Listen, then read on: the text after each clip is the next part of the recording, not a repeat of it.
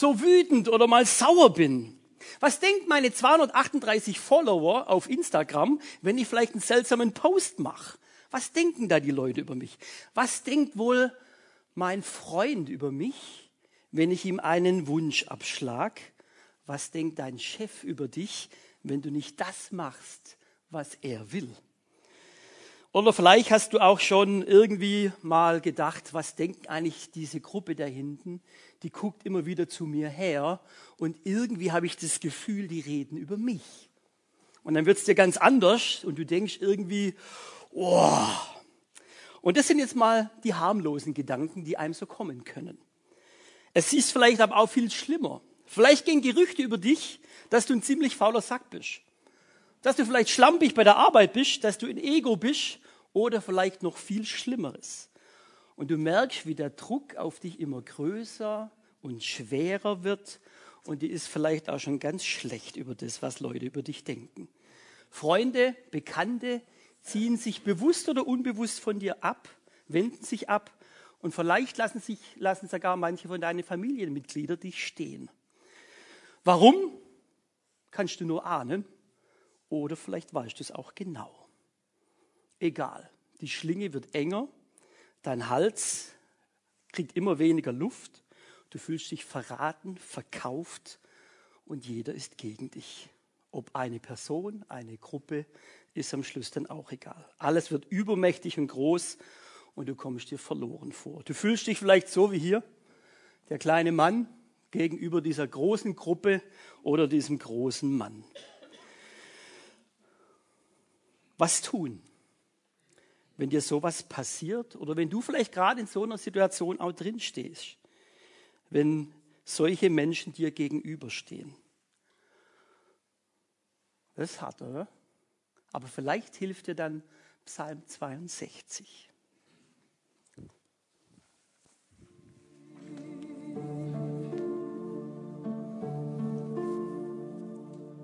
Meine Seele ist stille zu Gott der mir hilft. Denn er ist mein Fels, meine Hilfe, mein Schutz, dass ich gewiss nicht fallen werde. Wie lange stellt ihr alle einem nach, wollt alle ihn morden, als wäre er eine hangende Wand und eine rissige Mauer. Sie denken nur, wie sie ihn stürzen, haben Gefallen am Lügen. Mit dem Munde segnen sie, aber im Herzen fluchen sie. Aber sei nur stille zu Gott, meine Seele, denn er ist meine Hoffnung. Er ist mein Fels, meine Hilfe und mein Schutz, dass ich nicht fallen werde. Gott ist mein Heil und meine Ehre, der Fels meiner Stärke, meine Zuversicht ist bei Gott. Hoffet auf ihn alle Zeit, liebe Leute. Schüttet euer Herz vor ihm aus. Gott ist unsere Zuversicht. Aber Menschen sind ja nichts. Große Leute täuschen auch. Sie wiegen weniger als nichts, so viel ihrer sind. Verlasst euch nicht auf Gewalt und setzt auf Raub nicht eitle Hoffnung. Fällt euch Reichtum zu, so hängt euer Herz nicht daran. Eines hat Gott geredet, ein Zweifaches habe ich gehört. Gott allein ist mächtig und du, Herr, bist gnädig, denn du vergiltst einem jeden, wie er es verdient hat.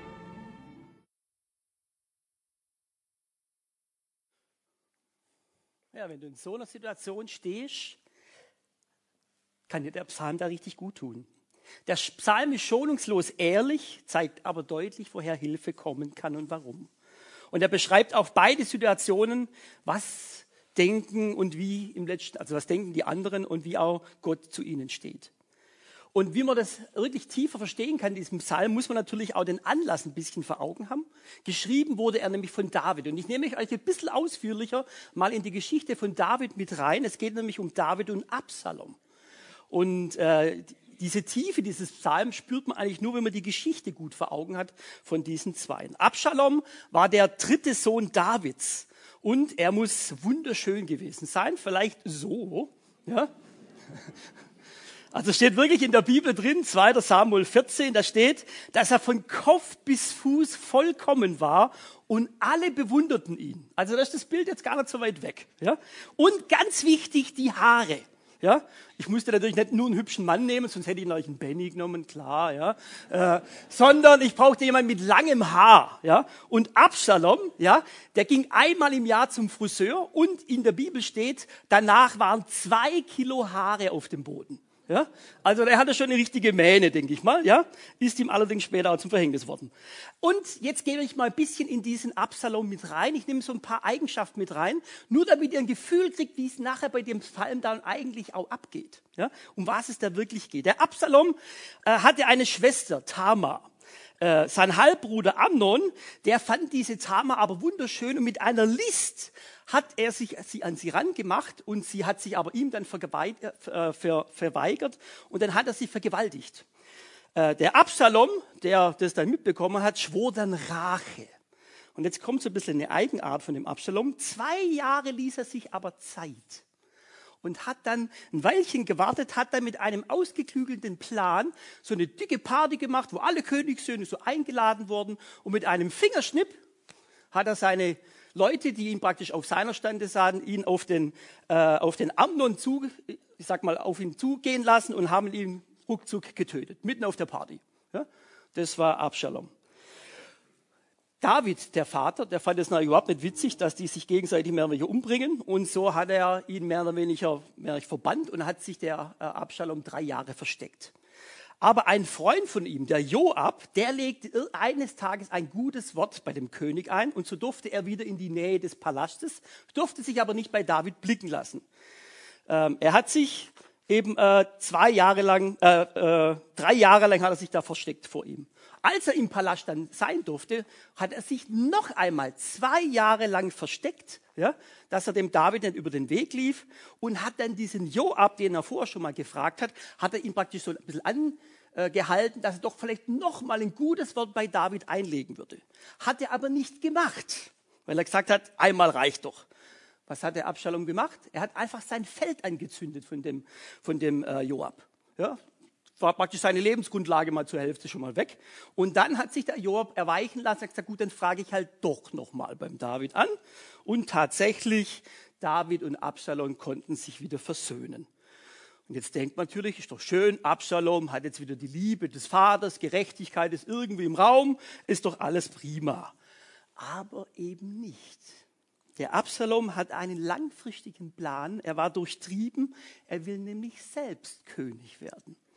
Und mit der Würde des Königssohns stellt er sich an die Stadttore oder an ein Stadttor von Jerusalem, wo die Leute immer hinkamen, um, wenn sie ein wichtiges Anliegen hatten, konnten sie bei dem König, der auch der oberste Richter von Israel war, äh, praktisch ihr Recht einfordern. Und immer wenn die kamen, hat der Absalom gesagt, halt, wer seid ihr, wo kommt ihr her, aus welchem Stamm von Israel kommt ihr, was habt ihr für ein Anliegen? Aha, interessant. Oh, also ich würde dir recht geben. Ja.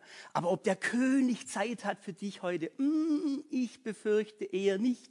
Leider war es oft auch so.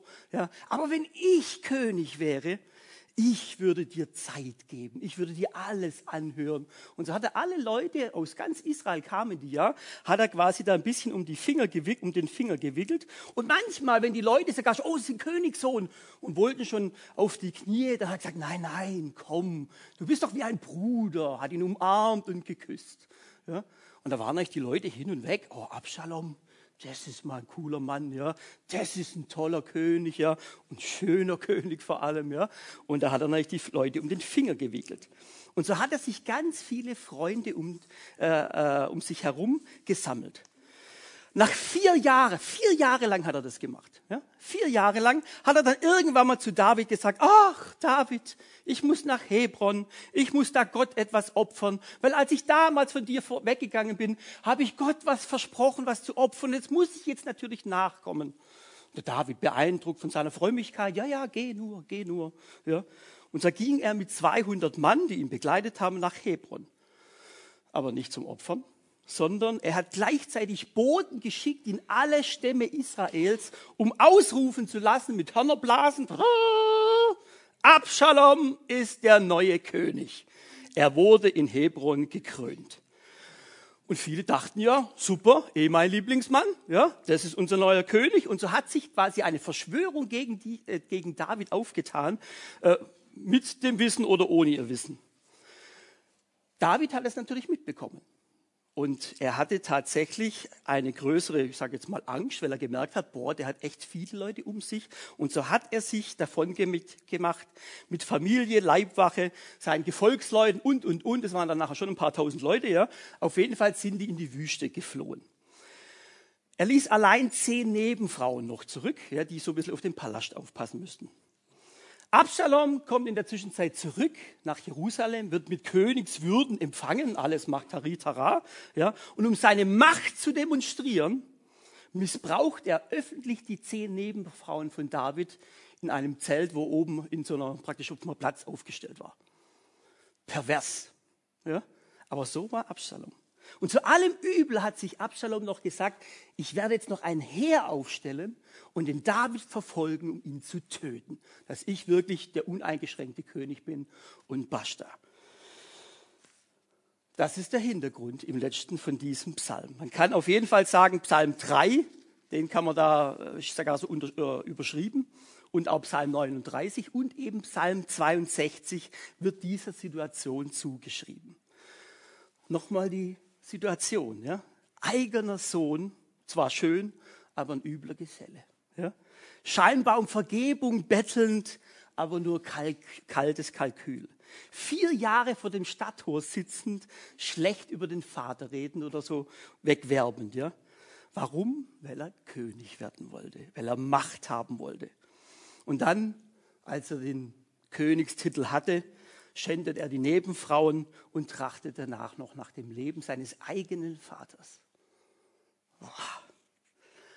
Und wie ging es jetzt David dabei? Und dann schreibt er diesen Psalm. Er schreibt, meine Seele ist stille zu Gott, der mir hilft. Denn er ist wie, ein, wie mein Fels, meine Hilfe, mein Schutz, dass ich gewiss nicht fallen werde. Da sitzt er erstmal so ein kleines Grundstatement. Hey, wow, bei allem, was jetzt gerade passiert ist, wie es rund und drüber geht, mir bricht gerade alles zusammen. Hey, Seele wird stillen. Hoffnung für alle steht, nur bei Gott komme ich zur Ruhe. Bei ihm. Er kann da entspannen.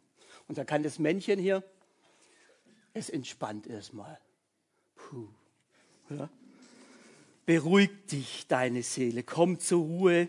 Und wenn die Gedanken so erbarmungslos kreisen, dich aufwühlen, finde Ruhe bei Gott.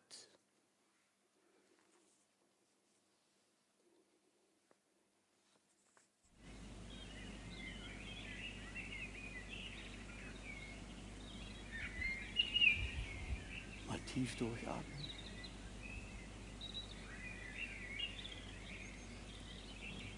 Beruhig dich, meine Seele. Warum kann er so entspannen? Er hat klare Worte. Er bezeichnet es klar. Mein Fels. Und das ist in so Situationen, jeder, der so eine Situation so ansatzweise, ich denke mal jetzt nicht wie David, ja, aber nur ansatzweise erlebt hat, wie sich so die Meute um dich irgendwo schad und gegen dich sind, dass du so ins Bodenlose fällst. Man sagt ja ich fühle irgendwie keinen Boden mehr, ich fühle mich freier Fall. Und wie gut ist, wenn dann jemand sagen kann, du bist mein Fels. Fester Boden. Freiflug, aber da hört's auf. Gott ist dein Fels und du hast Halt und Sicherheit.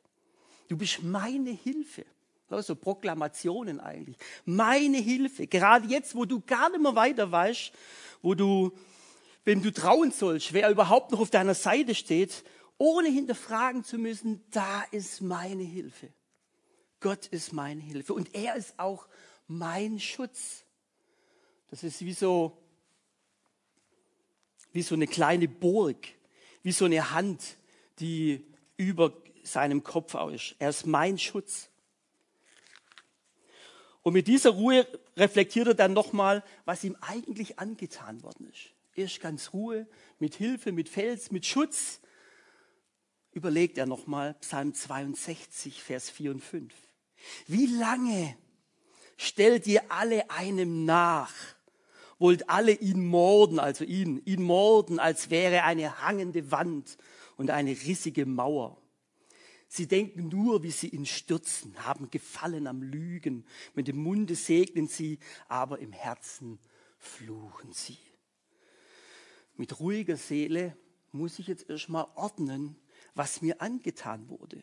Auch nicht übertrieben, sondern einfach mal die Fakten vor Augen zu haben. Und das tut manchmal auch gut. Vielleicht sogar aufschreiben. Hier bei David, ihm nachstellen. Abschalom, der eben die dauerhaft nachgestellt, ihn beobachtet hat, andere beauftragt hat, ihn auszukundschaften.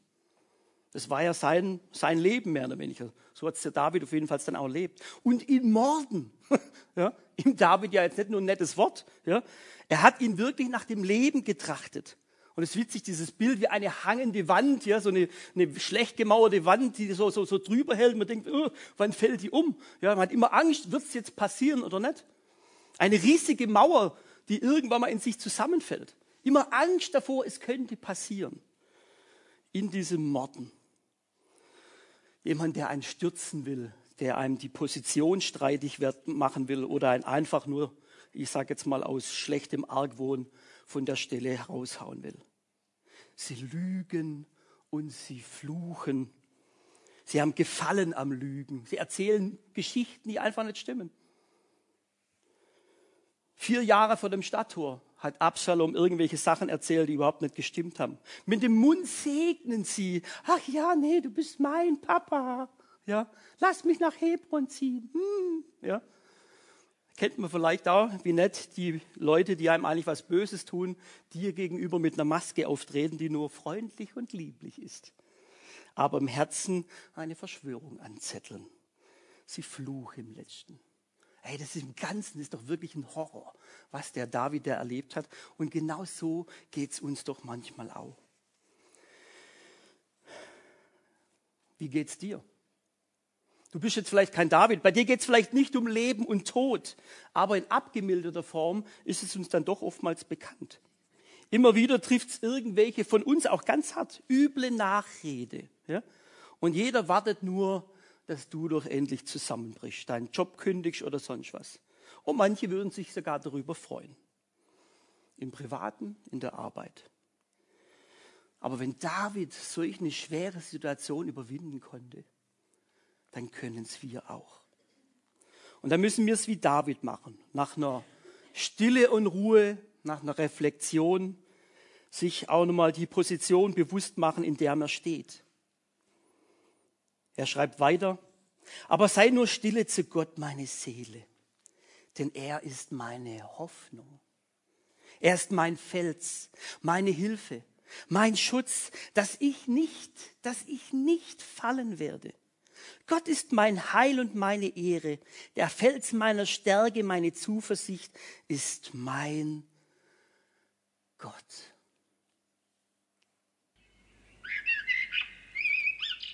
Sei nur stille zu Gott. Komm zur Ruhe. Komm wieder runter. Warum? Er ist meine Hoffnung. Es geht noch ein bisschen weiter. Er ist meine Hoffnung. Nicht nur als nettes Prinzip. Wenn eine Situation auswegslos ist, hoffnungslos ist, dann tut es sehr gut zu sagen, hey, er nicht irgendwie Hoffnung, wir glauben bis zum Schluss an die Hoffnung, ja, so ganz allgemein, sondern wie es in dem Psalm steht, denn er ist meine Hoffnung. Das macht was mit mir, wenn ich Hoffnung brauche. Dass es nicht nur eine allgemeine Hoffnungssache ist, sondern es ist eine Person, es ist Gott selber. Er ist meine Hoffnung. Und dann wiederholt er das einfach alles nochmal weil es so wichtig ist. Er ist mein Fels, er ist meine Hilfe, er ist mein Schutz, er ist meine Burg. Ich bin da und ich werde nicht fallen. Egal, was rechts und links die Leute vielleicht von mir wollen. Und er erweitert seine Gedanken. Er geht weiter, er baut es aus. Er ist mein Heil. Heil kommt ein bisschen auch von Heilung. Hey, es wird auch wieder gut. Auch deine Seele wird wieder heil vertrau mir. Auch wenn es jetzt gerade hart ist. Meine Ehre. Sehr interessant. Man verliert ja vor allem so ein bisschen das Gesicht, wenn die Leute so schlechte Sachen über dich erzählen dich vielleicht mobben oder rausekeln wollen. Und du verlierst dann dein Gesicht, deine Ehre. Was denken die Leute wohl über dich? Aber du hast deine Ehre nicht verloren, weil Gott hat deine Ehre fest in der Hand. Und dann nochmal dieser Zuspruch, der Fels meiner Stärke. Nochmal dieser Fels zum dritten Mal in diesem Psalm. Wie wichtig ist da der feste Boden unter den Füßen. Und so schreibt er weiter, und meine Zuversicht ist bei Gott. Wenn es richtig dunkel ist, wenn man nichts mehr sieht, Gott, du machst das Türchen auf. Gott, durch dich kann ich rausschauen. Bei dir wird es helfen. Und wenn man das so liest, alle diese Dinge, die hier so stehen, Hoffnung, Hilfe, Fels, Schutz, Heil, Ehre, Zuversicht, so eine richtige Proklamation der Eigenschaften Gottes. Er ist auf meiner Seite. Auch wenn ich es vielleicht nicht spüre, aber ich weiß es, das tut gut. Er ist auf meiner Seite. Und das wusste David. Aber weißt du das auch in deiner Situation im Moment? Er ist auf deiner Seite. Und David ist so begeistert. Deswegen finde ich das so schön, auch diesem Psalm so entlang zu gehen. Er ist so begeistert, dass er sich jetzt eigentlich dann an uns richtet. Also während er noch gerade noch für sich so, ja Gott, du bist mein Herr, dann dreht er sich zum Publikum an und um und fängt eigentlich an zu predigen. Er wird Ratgeber als Betroffener für Betroffene. Und er sagt im Psalm 62, 9 dann weiter, hoffet auf ihn alle Zeit. Liebe Leute, schüttet euer Herz vor ihm aus. Gott ist unsere Zuversicht. Ist das nicht herrlich? Dieses, liebe Leute. ich weiß nicht, wie oft es in der Bibel gibt, ja, aber dieses, liebe Leute, ja, hoffet auf ihn. Jetzt bekommt die Hoffnung auch noch einen Namen, nicht nur die Zuversicht, ja. Er ist Gott selbst, der hoffen lässt. Und da schreibt er auch, jetzt kann ich mein Herz bei ihm ausschütten. Er hört dir zu. Gott ist unsere Zuversicht. Woher kommt diese Zuversicht? Die Situation ist ja auswegslos. Aber im letzten sagt er, hey, du kannst alles, was dir dem Herzen ist, du kannst bei Gott rausschütten. Und das ist ja das, was wir ganz oft in den Psalmen haben. Wir müssen Gott nichts verheimlichen. Wir dürfen ihm alles sagen, wie es uns geht. Und es tut gut, es loszuwerden. Vielleicht auch den Frust, den Zorn, die Wut, dürfen wir alles sagen bei Gott.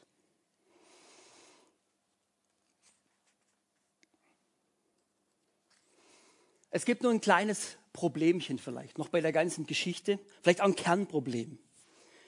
Wenn die Leute uns fertig machen, wenn wir so unter Druck stehen wie jetzt hier bei dem David, dann haben wir immer ein ganz starkes Gefühl von Hilflosigkeit manipulierende Menschen, Menschen mit viel Fürsprechern und Machtmenschen, die unendlich dominant sind. Ich weiß nicht, ob ihr so Typen kennen, kennt, also ich kenne solche. Ja?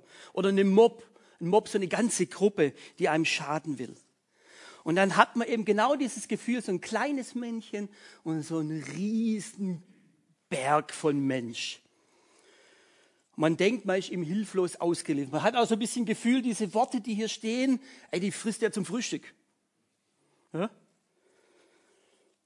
Und darum holt David jetzt bei dem nächsten Vers in diesem Psalm das Männchen mal runter. Psalm 62, Vers 10 steht nämlich, alle Menschen sind ja nichts. Sie sind ja nichts. Große Leute täuschen auch. Sie wiegen weniger als nichts. So viele ihrer sind. Menschen sind nichts.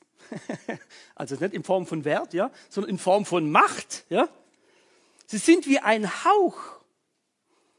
Und das finde ich spannend, wenn manche Leute so auftreten, als wären sie der König schon, ja, also hier Absalom, ja, als wenn sie da daherkommen. Hey, große Leute sind auch nichts Besseres wie jeder andere von uns, nur weil sie eine andere Position haben. Ich denke manchmal, Napoleon, uh, große Person, Die kennen wir vielleicht noch. Der hat einen Ruf. Macht, negativ, positiv, je nachdem, aus welchem Land du kommst wahrscheinlich. Ja? Aber wer hat seinen ersten Staatssekretär noch gekannt? Ja? Ich habe nicht nachgeguckt, interessiert mich auch nicht. Ja? Auch ein hoher Mann mit hoher Position. Wer ist das? Niemand, interessiert niemand. Er ist ein Nichts. Ja? Er hat nichts zu sagen. Große Leute täuschen nur. Sie sind ein Trugbild, weil sie mit ihren Äußerlichkeiten protzen, ja, mal dicke Hose machen, ja.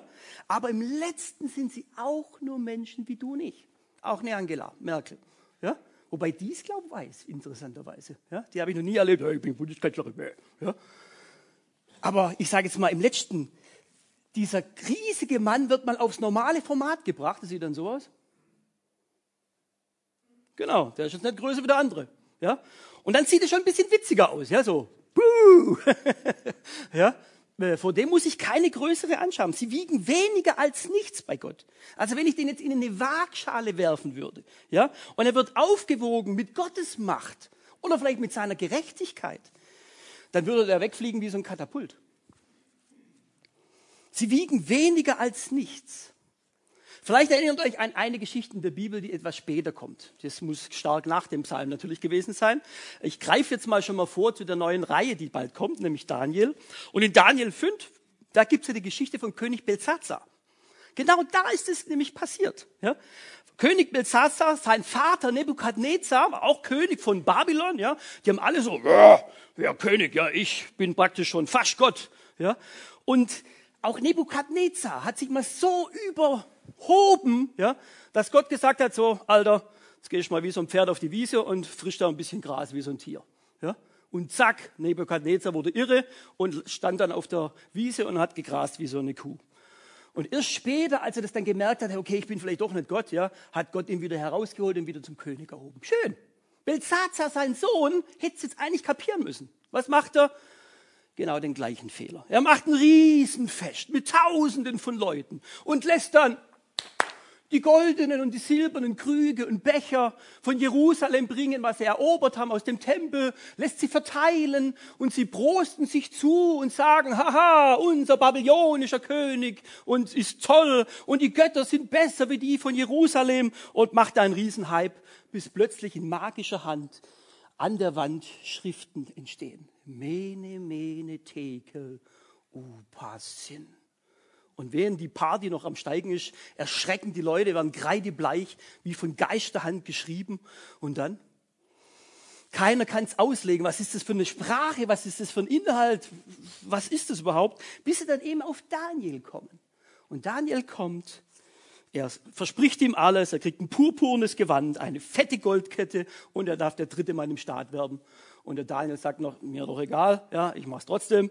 Und er legt es aus. Und dann kommt es nämlich, genau dieses Wiegen, so viel wie nichts. Mene, mene, tekel, upasin. Mene, mene heißt gezählt, gezählt. Deine Tage, deine Herrschaft sind gezählt. Gott setzt ihm ein Ende. Tekel. Du bist gewogen und von Gott für zu leicht empfunden. Du kannst vor Gott nicht bestehen. Du bist ein Hauch. Du bist ein Nichts vor Gott. Überheb dich nicht. Sei dankbar für deine Macht. Aber wenn du denkst, du bist der, der dir die Macht gegeben hat, wenn du denkst, du bist eigentlich schon fast Gott, wird Gott dich eines Besseren belehren. Und Upasin Dein Reich wird unter die Meder und Perser verteilt, weil Upasin heißt geteilt. Daniel hat seinen schönen Mantel bekommen, die Goldkette, und er wurde auch dritter Mann im Staat. Und noch in derselben Nacht wurde Belsazar umgebracht. Sie wiegen weniger als nichts. Und so auch Absalom. Der hat sich so groß gemacht. Er ist auch ein Nichts. Sie sind alle, egal wie viel, nur Menschen.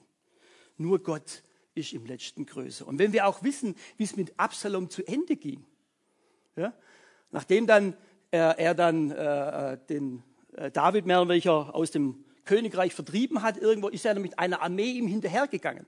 Aber David hat natürlich auch eine große Armee in der Zwischenzeit hinter sich gehabt und sie haben dann gekämpft in einem Wald. ging es drunter und drüber. Spitzig, da gibt es mal so kleine Passagen, die finde ich immer so cool. Da steht dran, und der Wald hat mehr Menschen verschlungen wie im Kampf. Ja?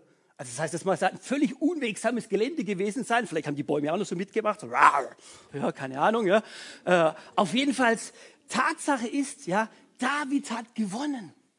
Und der Absalom, der eigentlich ein Nichts im Letzten war, ist mit so einem Maultier davongeritten, weil er Angst hatte, er ist davongeritten und ist mit seinem wallenden Haaren an einem Baum hängen geblieben.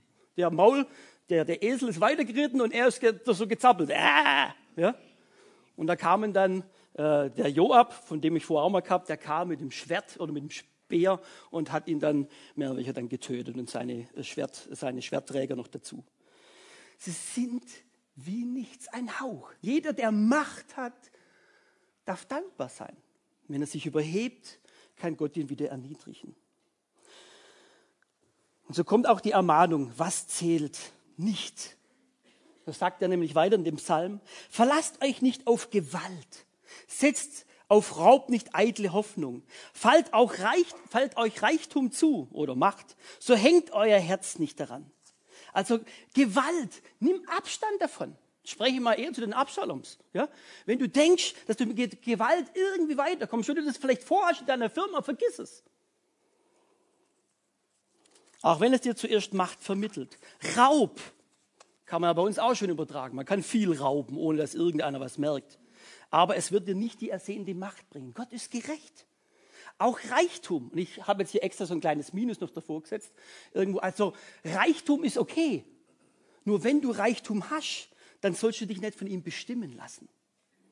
Ich sage jetzt mal, wenn ich die Obere nehme, gewalttätig, rauben, reich sein, für alle Gangster-Rapper, ja, eigentlich nichts Gutes. Ja? Aber wenn das manchmal ihr Motto so ist. Denn es gibt einen, der darüber wacht. Und das steht eben in Vers 12. Eins hat Gott geredet, ein Zweifaches habe ich gehört. Gott allein ist mächtig. Und das ist die Realität. Wer ist wirklich groß in unserem Spiel? Das ist Gott. Gott ist der, der mächtig ist. Er hat die Macht. Und darum ist es einfach lächerlich, wenn Menschen sich gegeneinander aufspielen, wer mächtiger ist. Eigentlich dient der eine dem anderen. Sich über Menschen zu ehr oder überheben.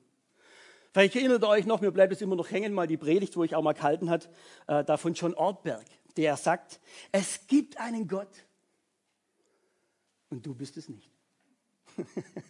das passt da wunderschön dazu. Es gibt einen Gott und du bist es nicht. Und auch der andere ist es nicht. Und ein Widersacher ist es nicht. Und so schließt dieser Psalm eigentlich am Schluss noch einmal in den Blick dieses mächtigen Gottes. Weil er sagt, und du, Herr, bist gnädig. Du vergiltst einem jeden, wie er es verdient hat. Auch wenn Gott machtvoll ist, so ist er doch gnädig. Sein Vorzeichen ist Vergebung. Und er vergibt gerne, wenn du bereust. Er will nicht Macht durchsetzen, nur weil er groß ist. Und im letzten dadurch auch, er ist auch dadurch gerecht. Auch wenn sich das ein bisschen hart anhört, wenn du vergiltst einem jeden, wie er es verdient hat. Aber das ist ja das, was im letzten wir eigentlich wollen. Im Großen wie im Kleinen. Gott kommt keinem davon. Gar keiner, egal was er angestellt hat. Gott wird dafür Gerechtigkeit sorgen.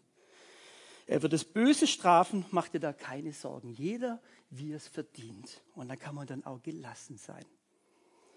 Und wenn wir jetzt diesen Psalm so vor Augen haben, dann merkt man, der hat absoluten Tiefgang. Vor allem für die, die in einer ähnlichen Situation wie David stehen. Wo sie verfolgt werden, wo Leute einen bös wollen, die einen fertig machen wollen, die einen von der Stelle runter haben wollen oder sonstige Dinge. Lass dir diesen Psalm einfach zusprechen. Und wir schauen ihn uns einfach nochmal an. Amen.